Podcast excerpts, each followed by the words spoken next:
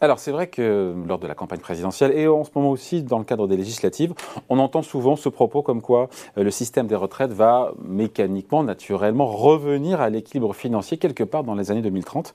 Euh, alors ce scénario, est-ce qu'il est vraiment crédible? On en parle avec vous, Marc. Bonjour Marc Vignot. Bonjour David. Ça va?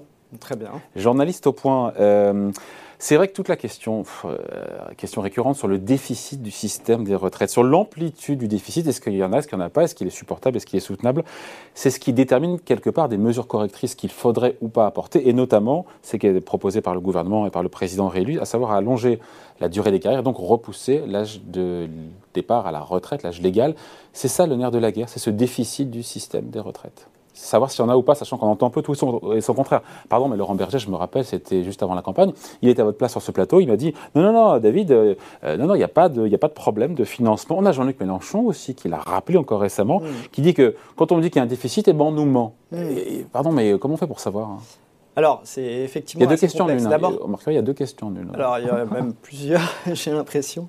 Euh, alors, d'abord, est-ce qu'il faut euh, repousser l'âge légal? Ça, c'est une autre question. Hein. Ça ne veut pas dire que c'est forcément la meilleure méthode euh, et qu'on est obligé d'allonger les carrières. On peut trouver d'autres leviers pour ajuster. Augmenter les cotisations, baisser les pensions. Il n'y a pas 50 possibilités quand même. Non, il y a pas. Il y a trois. Voilà, il y a trois grandes possibilités baisser les pensions, allonger les carrières ou augmenter les cotisations. Donc, mais ça, c'est donc c'est une autre question quel levier on active et, et parmi le, dans le levier de l'allongement des carrières, quel, euh, quel, euh, oui, quel levier on utilise? Est-ce que c'est l'âge légal? Est-ce que c'est la durée de cotisation? Ça, c'est un peu une autre question. Il peut y avoir euh, un débat là-dessus absolument légitime. Là, aujourd'hui, la question, le débat, c'est sur le déficit ou pas du système des retraites. Voilà. On ne croit pas Laurent Berger, on ne croit pas Jean-Luc Mélenchon, qui on croit alors? Ah bah, en tout cas, moi, ce que je, ce que, ce que je, j'explique et ce qui me paraît important de savoir, c'est quand on vous dit dans le débat public ou le déficit du régime de retraite, bah oui, il y a un petit déficit et puis il va durer jusqu'au milieu des années 2030 et puis finalement, c'est pas extrêmement grave parce qu'après, il va se rééquilibrer. Mais c'est ce que dit le Conseil d'orientation des retraites. Bah, c'est pas vraiment. C'est pas vraiment ce qu'ils disent. Il faut savoir que le, le rapport du, annuel du Conseil d'orientation des retraites, qui a été publié en juin de l'année dernière, donc le prochain arrive bientôt là, il est extrêmement complexe parce qu'en en fait, il repose sur des tas d'hypothèses, euh, notamment comment va évoluer l'économie, puisqu'on sait à peu près comment la démographie va évoluer, donc ça, ça bouge pas, ou pas beaucoup. Euh, et donc, il y a des hypothèses économiques. Et puis, sur ces hypothèses économiques, on rajoute euh, d'autres hypothèses sur combien l'État participe à l'équilibre du système des retraites.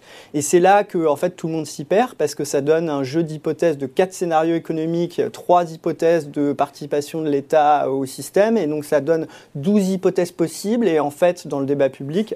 Euh, quand vous défendez une position, bah, vous prenez, le, vous prenez euh, l'une des douze hypothèses qui vous intéressent, c'est-à-dire ceux qui veulent absolument pas allonger les carrières, ils disent regardez, il n'y a pas de problème, il n'y a pas de problème de déficit, euh, ça va se redresser tout seul et on va dégager des mm. excédents à l'horizon de 30 ou 40 ans, ce qui est déjà calculé à un horizon aussi lointain, hein, on maîtrise très très mal les hypothèses.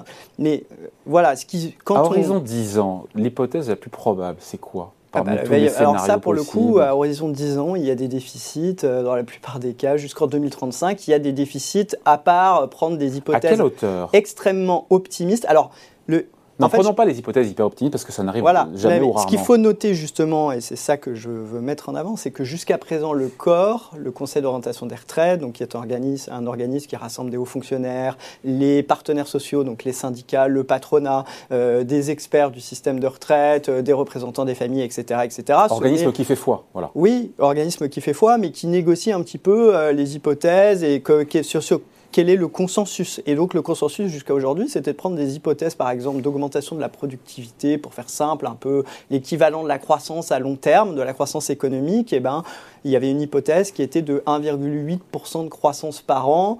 Euh, la deuxième hypothèse était 1,5% de croissance par an. Et on voit bien que quand on regarde dans le passé ces dernières années, jamais on a bah atteint en régime de croisière ce genre, de, ce genre de croissance. Donc à tel point que le prochain rapport du corps va réviser totalement ces hypothèses. Euh, l'hypothèse de 1,8 va sauter, elle n'existera plus.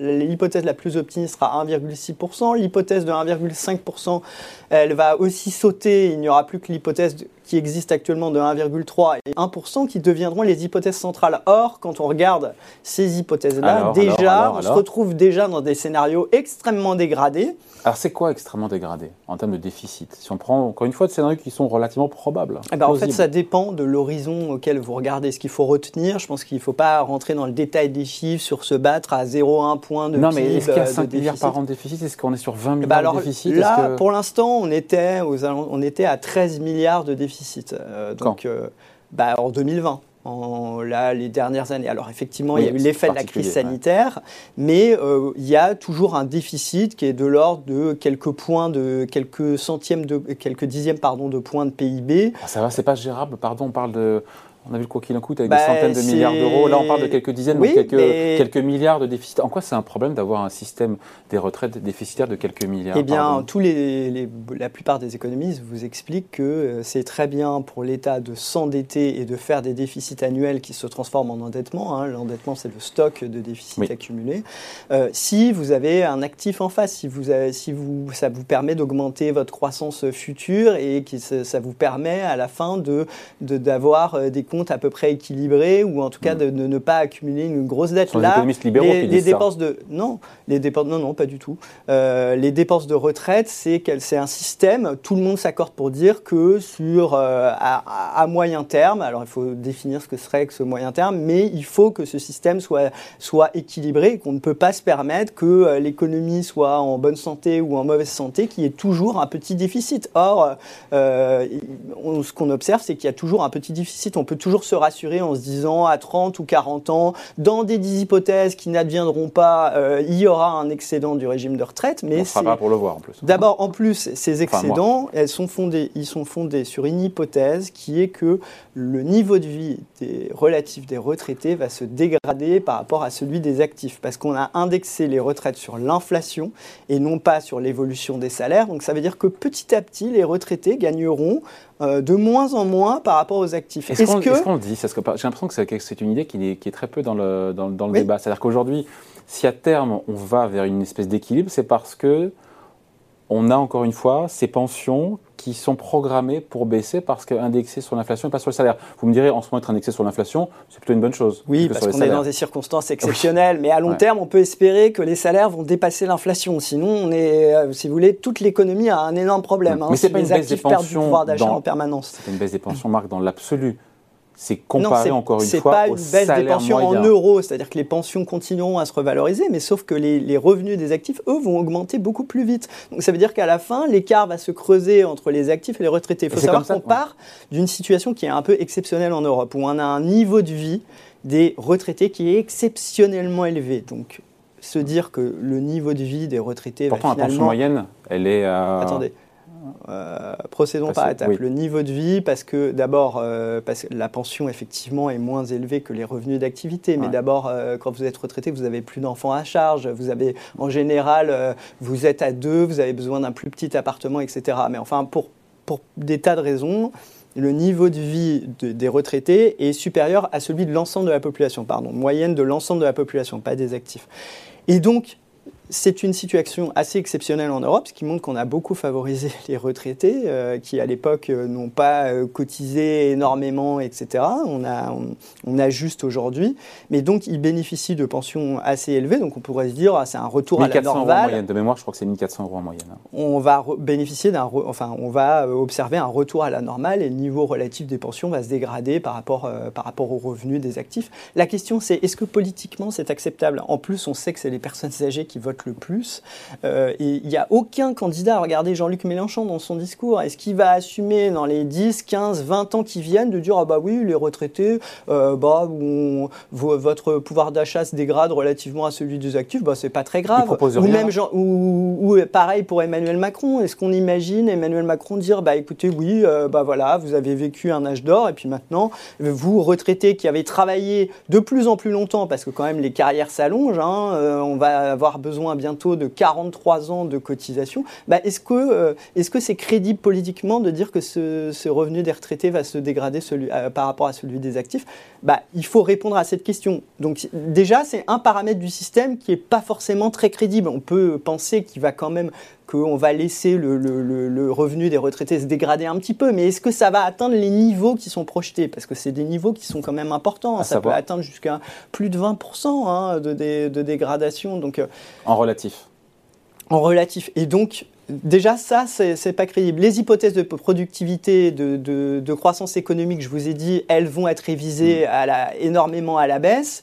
Et euh, un point qu'on ne soulève pas, du, pas très souvent, voire jamais, c'est quelle hypothèse on prend pour la participation de l'État au régime euh, à l'ensemble du système de retraite. Aujourd'hui, il faut savoir que l'État équilibre par règle, par principe, le régime de ses fonctionnaires. Or, ce régime de fonctionnaires, il est extrêmement déséquilibré parce qu'il y a une démographie qui est très mauvaise chez les fonctionnaires. Hein. En gros, il y a euh, euh, beaucoup moins d'actifs pour le nombre de retraités dans le régime de la fonction publique que dans le reste du régime général. L'État met combien tous les ans? Pardon? L'État met combien tous les ans à la poche? Alors, il met bah, une somme qui est, euh, qui est euh, extrêmement dure à calculer pour des tas de raisons. Mais en gros, ce qu'il faut voir, c'est que l'État met un taux de cotisation sur la table de 74% pour ses fonctionnaires civils tous les ans. Bon, juste par la règle qu'il a décidé d'équilibrer ce régime. Mais sauf que, en fait, ces régimes, dans les années futures, on voit que l'État aura moins besoin de participer pour équilibrer le régime des fonctionnaires, pour des tas de raisons, parce que justement, il va y avoir la dégradation euh, du taux de remplacement des, des retraites des fonctionnaires, etc. Et donc, ceux qui euh, disent qu'il va y avoir des excédents dans les années à venir, ils font l'hypothèse que l'État, au lieu de subventionner le régime des fonctionnaires, va, faire, va, va prendre le même argent et va continuer à injecter le même argent mmh. dans le système, mais cette fois pour d'autres régimes qui ne relèvent pas du tout de l'État. Donc en fait, c'est complètement absurde. C'est comme si on disait il y a un déficit public total, et ben l'État euh, euh, va subventionner les, les, retraites et donc bah, en creusant son propre déficit, et donc il n'y a pas de problème sur les retraites. Mais en fait, si, il y a un problème sur les retraites. Et en plus, il faut savoir que les Français, que la France dépense beaucoup plus que les pays voisins en termes de dépenses publiques par rapport au PIB pour ses retraites. Donc on a une exception. On est ceux qui partons quasiment le plus tôt à la retraite, qui passons le plus de temps à la retraite. Et il y a énormément de dépenses publiques qu'il va falloir financer dans les années à venir pour faire la transition écologique. Hein. Quand on est jeune et qu'on veut faire la transition écologique, est-ce que la priorité, c'est de mettre de l'argent euh, dans les retraites et euh, avoir des carrières plus, courtes, et plus courtes, etc. L'État, à un moment, ne peut pas tout financer donc il va falloir euh, faire des choix. Donc la situation est plus critique et plus inquiétante que le discours ambiant.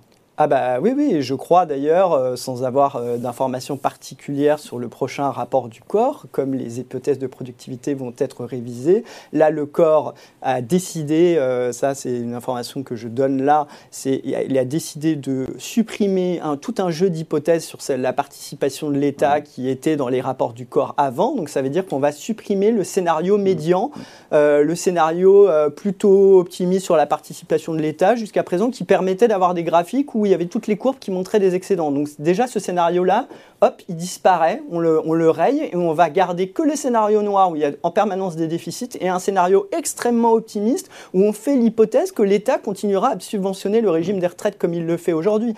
Il faut savoir que si on, faisait, si on avait fait un régime universel, comme euh, Emmanuel Macron l'avait dit euh, euh, en 2017, qui a été abandonné, à, terme, on aurait dit l'État, bah, comme n'importe quel employeur, va cotiser à hauteur de 16%, comme dans le privé. Donc ça veut dire qu'à terme, Évidemment, on allait assumer les engagements sur les retraites actuelles des fonctionnaires, donc ça aurait été à très long terme. Mais à terme, si l'État payait comme n'importe quel employeur, ben en fait, les salariés du privé paieraient pour euh, le, l'ensemble du reste de la population, y compris pour les fonctionnaires. Parce que, en fait, que dire on met à part les fonctionnaires et regarder leur équilibre démographique et dire il y a un gros déficit, bah, c'est en partie artificiel. Hein. Dans le privé, euh, la branche de la métallurgie euh, ne regarde pas, enfin, la, branche, par exemple, de l'informatique qui est très dynamique en termes euh, démographiques, il y a des bons salaires, etc. Elle dit pas, non, moi, je veux pas payer pour la branche de la métallurgie dont l'équilibre est beaucoup plus dégradé. Donc, en fait, le système de retraite, c'est un immense pot commun. On regarde l'équilibre démographique, l'équilibre économique, et puis après, bah, il faut, que, ça soit, faut que les pensions qui sont actuellement payées, qui sont payées par les cotisations des actifs aujourd'hui. Hein. c'est ce qu'on appelle un, un, système par répartition, mais il faut que ça soit à peu près équilibré dans le temps sauf quand euh, il y a une crise économique pendant quelques années, on peut se permettre d'avoir un déficit du système de retraite parce qu'il ne faut pas l'ajuster effectivement de façon bête et méchante en continu. Donc ce qu'il faut retenir, c'est que le système est, beaucoup plus dégradé financièrement et le rapport du corps devrait aller dans ce sens quelque part au mois de juin mhm. quand il sortira. Mais en même temps, les sommes ne sont pas insoutenables. Bah, euh, D'ores et déjà, il y a un collectif de fonctionnaires qui a écrit un article pour, expliquer à quel point l'État aujourd'hui on peut considérer que c'est légitime, mais met à la main, à la poche pour gommer un déficit qui, n'est jamais exprimé dans les rapports du corps, parce que c'est des, déficits qu'ils appellent conventionnels, donc qui répondent à des conventions. Donc en fait, ils ont estimé ce que l'État actuellement met sur la table pour équilibrer le régime de fonctionnaires. On parle 30 milliards d'euros. Ah Donc euh, on parle quand même de, un gros point de PIB, un, un, gros point de PIB. Donc en plus du déficit officiel de 13 milliards d'euros euh, ah, en 2020. Ouais, mais 2021, c'est il est bien, mais on est Au final, il y a quand même, si on regarde ce que disent ces fonctionnaires, il y aurait quand même 43 milliards de déficit. Ça veut dire ah euh, pratiquement deux points, deux points de PIB de, déficit, alors qu'on nous dit qu'aujourd'hui le déficit est, est assez faible. Et donc et en plus, cette règle est, euh,